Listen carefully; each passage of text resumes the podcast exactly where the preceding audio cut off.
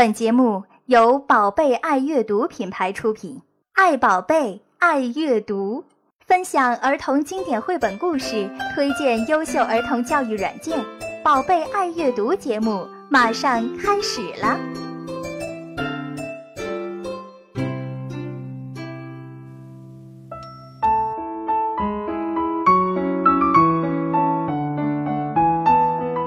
大家好，我是戴云。前几天呢，我去山东济南参加第四届信宜图画书奖的活动。关于这个奖到底是怎么回事呢？我会在以后的节目中找机会慢慢再讲。今天想说的是呢，我在那里听到一个讲座，觉得值得和大家分享一下。演讲人是哈佛大学教育所的教授凯瑟琳·斯诺 （Catherine Snow）。斯诺博士呢，长期致力于。儿童语言研究和阅读推广计划，他所领导的美国国家研究委员会的预防幼儿阅读困难委员会是近年来美国最有影响力的儿童早期阅读研究计划。这次呢，他演讲的主题是早期阅读与词汇习得，预期儿童未来学业成功的重要途径。这题目很长啊，听上去非常的专业。其实呢，说的浅显一点，回答的就是一个很多家长都关心的很普遍的问题，就是我们让孩子在小的时候读这么多图画书，且不谈陶冶他的情操，建立他的人生观、价值观、世界观，这些阅读经历对于他以后的学习成绩这件儿实实在在的事儿，到底有没有帮助呢？作为家长，呃，我一共就这么点时间，到底是应该跟孩子多读两本书呢，还是多教他写几个字，算两道加减乘除呢？我们讲师讲眼光要放远一点，但是现在小学一年级就开始拼爹拼妈的，成绩不好的话呢，日子真的是比较难过了。那么今天呢，我们就来听一听斯诺博士所分享的他和他的同行们对这件事情的研究成果。想想我们现在坐在家里，或者是走在路上，只要有个手机就能听到哈佛教授的讲座，真是很幸福。所以呢，今天就让我们来做一回哈佛的学生，通过“宝贝爱阅读”这个节目，借助网络和新科技来学习一些亲子阅读的理念。这里是“宝贝爱阅读”，爱宝贝，爱阅读。好的，言归正传，我们知道，在不同的社会阶层的家庭长大的孩子，他们在学业上的表现是不一样的。当然，孩子的个体天资是有差异的，排除个别案例，从平均水平来说，经济条件好、父母受教育程度高的家庭，他们孩子的平均学习成绩是要高于低收入家庭、低教育程度家庭的。但是，所谓成绩，是一个非常模糊的概念，他们的差距到底在哪里呢？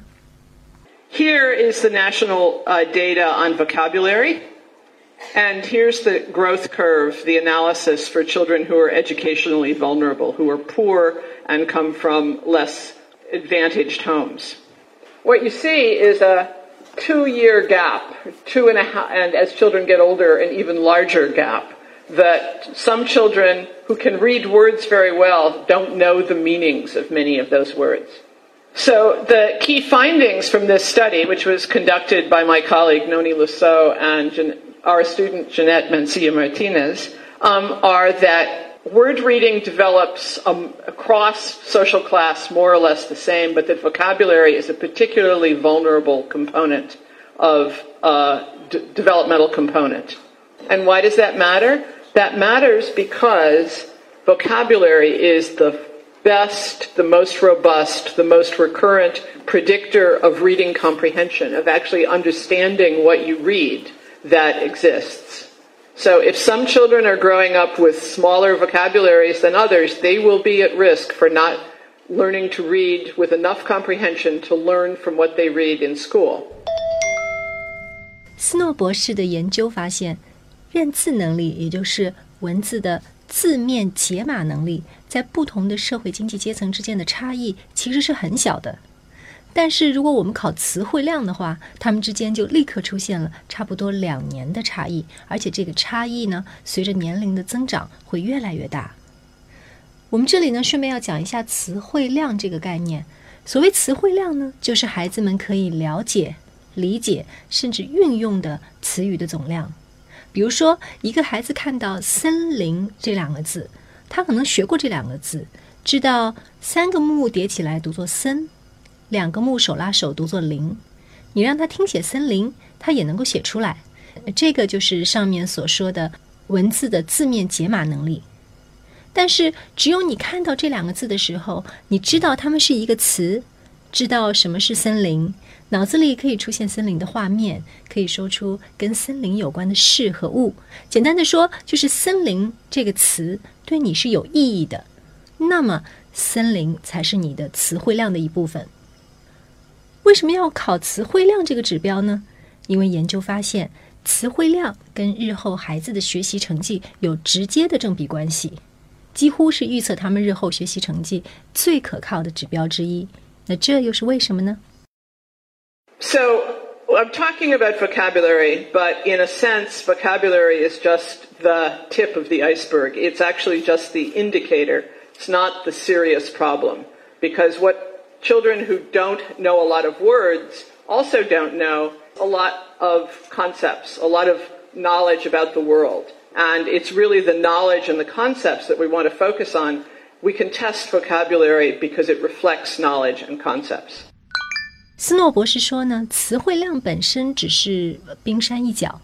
他之所以能够成为日后学习成绩的晴雨表，是因为支撑词汇的是他所表达的知识和概念。词汇量越大，说明孩子的知识面越宽，对世界的认识更丰富。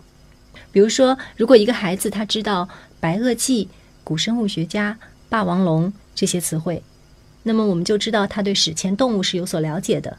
如果他知道涨潮、贝壳、沙雕这些词语，我们知道他对海洋、沙滩这些知识和概念是有所了解的。所以，语言能力从一定程度上。反映了他们对世界以及日后对文字的理解能力。在知道了词汇量对学业的影响之后，家长和老师们当然希望能够通过努力来丰富孩子的词汇量。那么努力的结果又如何呢？And um, a similar study done in kindergarten and first grade showed exactly the same thing. Classrooms can get better, but the children's skills primarily are influenced in uh, the domains of decoding, not the domains of language.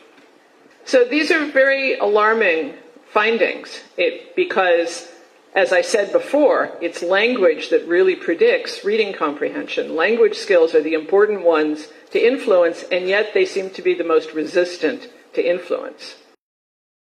斯诺博士说，一些早期阅读的研究者对一批幼儿园老师进行了培训，教他们怎么通过在课堂中使用更丰富的语言等方法来提高学生的语言水平，但是结果发现，孩子们的认字能力都有了显着提高， 但是他们真正的语言能力，也就是是否能够理解他们所念出来的那些文字的能力，却并没有得到明显的提升。这个结果呢，就引起了研究者的警觉，因为你知道这件事情很重要，但是努力了半天却看不到什么成果，这是怎么回事呢？So in these situations, the impoverishment was obvious because it was a bilingual setting. But you see exactly the same thing in monolingual settings where um, adults who don't understand the importance of rich language simplify their language and focus on teaching low level skills, thinking that's the right preparation for school. So there's a paradox here that um, in the preschool years, obviously we want to prepare our children for life. We want to prepare them to be lifelong learners. We want to prepare them to do well in, in secondary school and in jobs and in university and so forth. Um, but normal practices very often focus not on what they need in the long run, but on what they need next month, on the very, very small skills that um, will help them do well in first grade. 进一步的研究发现， 孩子的词汇量得不到显著提升，很大原因是因为，不管老师还是家长，都把大多数的注意力放在孩子的低端阅读技能上，就是说，认为要把语言简单化，以便孩子能够听懂、会读、会写。斯诺博士呢说到一个悖论，其实就是我们大家都面临的一个两难的处境。一方面，理论上我们知道我们要为孩子的中学、大学的学习做准备，甚至要为他将来的人生打基础。但是在实践中，我们还是会花大量的时间去为下个月的教学进度，或者是下个星期的考试做准备。所以，很多我们在学龄前所做的事情，都只能帮孩子支撑到一二年级而已。但是现在呢，如果我们都知道，科学研究已经证实，词汇的习得其实真的会对孩子今后的学习成绩产生直接的影响。那么，关心孩子学业的家长们可能就更有动力在这方面付出努力。但是前面也说了，词汇量的积累似乎不太容易，努力又要从何开始呢？Here's the nub of what I want to say: that you can teach um, vocabulary without teaching knowledge, but you can't teach knowledge without teaching vocabulary. And so um, thinking about the task of interactions with young children as a task of opening up to them conceptual relations and domains of knowledge will automatically bring the vocabulary with it.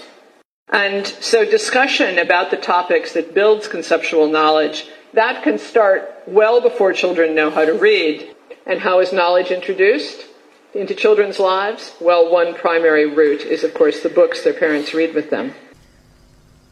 到这里，斯诺博士终于说出了他这一次演讲当中最核心、不断被重复的一句话：“你可以教词汇而不教知识，但是你不可能教知识而不教词汇。所以呢，最自然、最有效的增加孩子词汇量的方法，就是向他们传授对世界的认识，扩大知识面，了解更多的概念。”如果能够做到这些，词汇量的扩大就会是一个水到渠成的自然的结果。这件事情在孩子很小不认字的时候就能做，而读书给他们听是这其中最重要的方法。讲到这里呢，我们就能够比较清晰的看到斯诺博士这个演讲的脉络了。讲了半天呢，是为了告诉大家为什么早期阅读会对孩子今后的学业产生影响。我们再来听一下他进一步的解释。I think it's clear from the interest that children show in picture books uh, that reading with children has very special power. And the fact that children demand to have books read to them again and again shows how powerful that experience can be. But the powerful thing about books is that they introduce topics that otherwise we wouldn't be likely to um, discuss with young children. Books introduce topics and words and domains of knowledge that simply would be inaccessible or unlikely to ever occur in parent-child interaction if the books weren't there. 他说呢，从孩子们对图画书的喜爱，我们可以看出，阅读这件事情有一种很特殊的强大的力量。而书最强大的一点就是，它能够引导我们跟孩子 讨论一些我们平常不会跟孩子讨论的问题。如果没有书，那么有些词汇、概念、知识和情感可能很难出现在我们和孩子的对话当中。这正是为什么书能够丰富孩子们的词汇量，提高他们的理解能力，进而提高他们学习成绩的原因。理解了这一点之后呢，还有一件很重要的事情，各位家长需要知道。And it seems as if parents have more power here than preschool teachers, interestingly, perhaps because they spend more time with their kids and know their kids better, um, or perhaps because um, they're operating one on one in interaction with the children, and that's a better context for promoting language. Of course, preschool teachers can do this too. Uh, and we've shown in our longitudinal studies that there are things they can do that improve children's language. But parents' effects are much more powerful. 研究证明，在通过阅读拓展孩子的知识面、增加孩子的词汇量这件事情上，家长的影响力要超过老师。虽然老师的教学也会产生影响，但是因为家长跟孩子相处的时间更多，而且是一对一的专注时间，所以家长在这方面呢更有优势。这意味着什么呢？正在收听节目的各位家长，大家不能再把皮球踢给老师了。当然，斯诺博士也不能把担子往家长身上一撂就不管了，他也给家长们提出了一些建议，我们来听一下。So, in parent child interaction, one of the characteristics of families where children will develop large vocabularies is that parents and children talk more. Quantity of talk is important. But quality of talk is actually even more important. Um, by quality, I mean responsiveness to the child, developmental sensitivity, um, talking to children about what they're interested in. And another dimension of quality actually is diversity. Lots of different words, lots of different uh, forms of words, uh, complex syntax, so that children are exposed to a range of language forms. And addressing a range of topics, um, address, expanding the things we talk to young children about. Um, we looked at mother child interaction in low income families, in families where the, um, the parents had low levels of education, and tried to figure out what it was about the interactions that predicted children's. So it was a very big study, and I'm only showing you one bit of data from it. But basically, what this shows is that the best predictor of children's vocabulary was how many sophisticated words parents used with their children when the children were three and four. 在亲子共读的过程当中，质和量都是非常重要的。量嘛，其实就是时间，这个可能是忙碌的现代人最给不出来的东西，别人是教不会的， 只有靠自己想通了才能够做到。所以呢，我就不在这个问题上啰嗦了。呃，关于智，斯诺博士主要指的是多样性。阅读的主题要多样，使用的语言要丰富。他特别说，一个孩子在三四岁的时候听到过多少高级复杂的词汇，对于他今后词汇量的发展是至关重要的。接下来呢，我们听一下斯诺博士给出了哪些可操作的方法。Well, I mean, of course, naming things is one approach. But just naming the objects on this page isn't nearly as interesting as talking about what they all have in common, where you would find them, why they're together, um, what you would what you would do in a dollhouse, for example, if you had all of these objects. In other words, this is the kind of book where the parents have to do a lot of work to get the conversation beyond the level of simple labeling. So another approach is, of course, narrative. And this book, uh, The Very Hungry Caterpillar, is an iconic example of a book with many, that offers itself for many, many different kinds of reading. So it's a book, the kind of book um, that you can read again and again with a child with different emphasis and different focus every time. Another um, approach is books that introduce ideas that cry out to be discussed. 刚才他讲到三点，我呢想通过一些例子来给大家说明一下。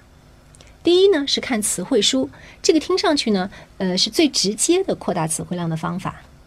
但是如果我们只是指着一张一张图片告诉孩子这是什么东西，那么意义就不大了，因为这样呢是不能帮助他们理解这些词汇的。我们刚才讨论过，所谓词汇量的概念，就是他们要对这些词汇真正能够理解。所以呢，我们要跟孩子讨论。这些东西有什么共同的特点？为什么要被放在一起？如果你来办家家，你打算在房间里怎么摆放这些东西？等等。斯诺博士说，这个当然需要家长花很多的功夫。不过我在这里呢，给大家推荐斯凯瑞金色童书系列。这个系列呢，可以让爸爸妈妈比较轻松的实现上面斯诺博士所建议的方法。比如说，这个系列里面呢，有一本书叫做《会讲故事的单词书》。他列举了很多的物品和他们的名字，但是呢，他每介绍一组物品都会放在一个场景里面。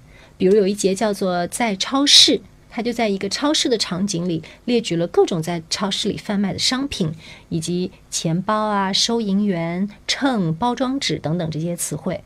我们也可以看了书之后，带小朋友们去超市里现场搜索，加深他们的理解，让这些词语真正成为他们自己词汇量的一部分。第二呢，就是在故事的讲述上，可以用不同的方法反复的讲同一个故事。比如大名鼎鼎的“好饿好饿的毛毛虫”，几十年来受到无数孩子的喜欢，他们可能会要求你一遍又一遍的讲。那么你每一遍讲的时候，都可以有不同的重点，给他们介绍不同的词汇。这本书可以是一只小虫子的故事，但我们也可以跟孩子从科学的角度谈谈昆虫的变态。可以用这本书教他们数字和星期，甚至可以讨论营养知识。他们对世界的理解和词汇量就从读这一本书上丰富起来了。第三，就是我们可以给孩子们看一些主题性讨论的书，比如我有一本书叫做《勇气》。他讨论了什么是勇气这个问题，列举了各种体现勇气的场景，有一些是很浅显明白的，比如勇气是你第一次骑车不用安全轮，但还有很多是我们平常不太想得到的，比如说勇气是你有两块糖，却能留下一块到第二天；勇气是小草从冰雪下破土而出；勇气是必要时。说声再见。这上面每一句话都给我们提供了充分的讨论空间。我相信看完这本书以后，“勇气”这个词一定是牢牢的印在孩子们的字典里了。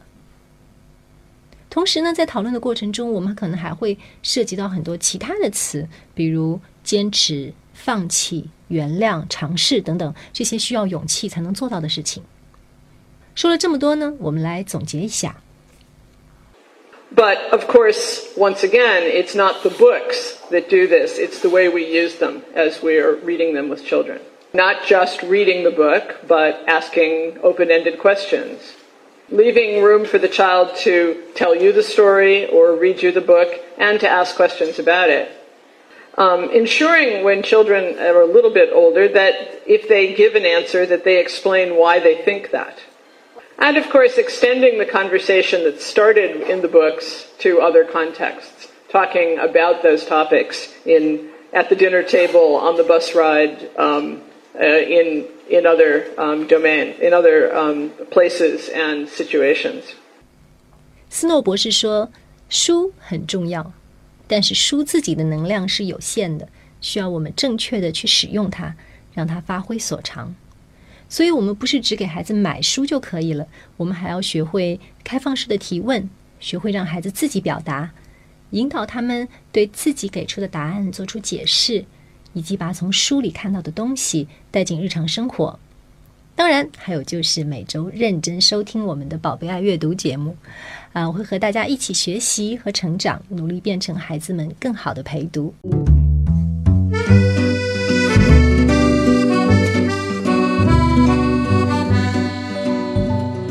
那就到这里，谢谢大家的收听。希望大家都能从斯诺博士的演讲当中有所收获。我会在我的微信公众账号和他一起看看书里面跟大家分享更多的好的图画书，欢迎大家关注。和他一起看看书的他是汉语拼音的他 T A。另外呢，也欢迎关注我们节目的官方微信，在微信公众账号中搜索 Baby Reading 就可以找到我们了。谢谢大家，下次节目再见。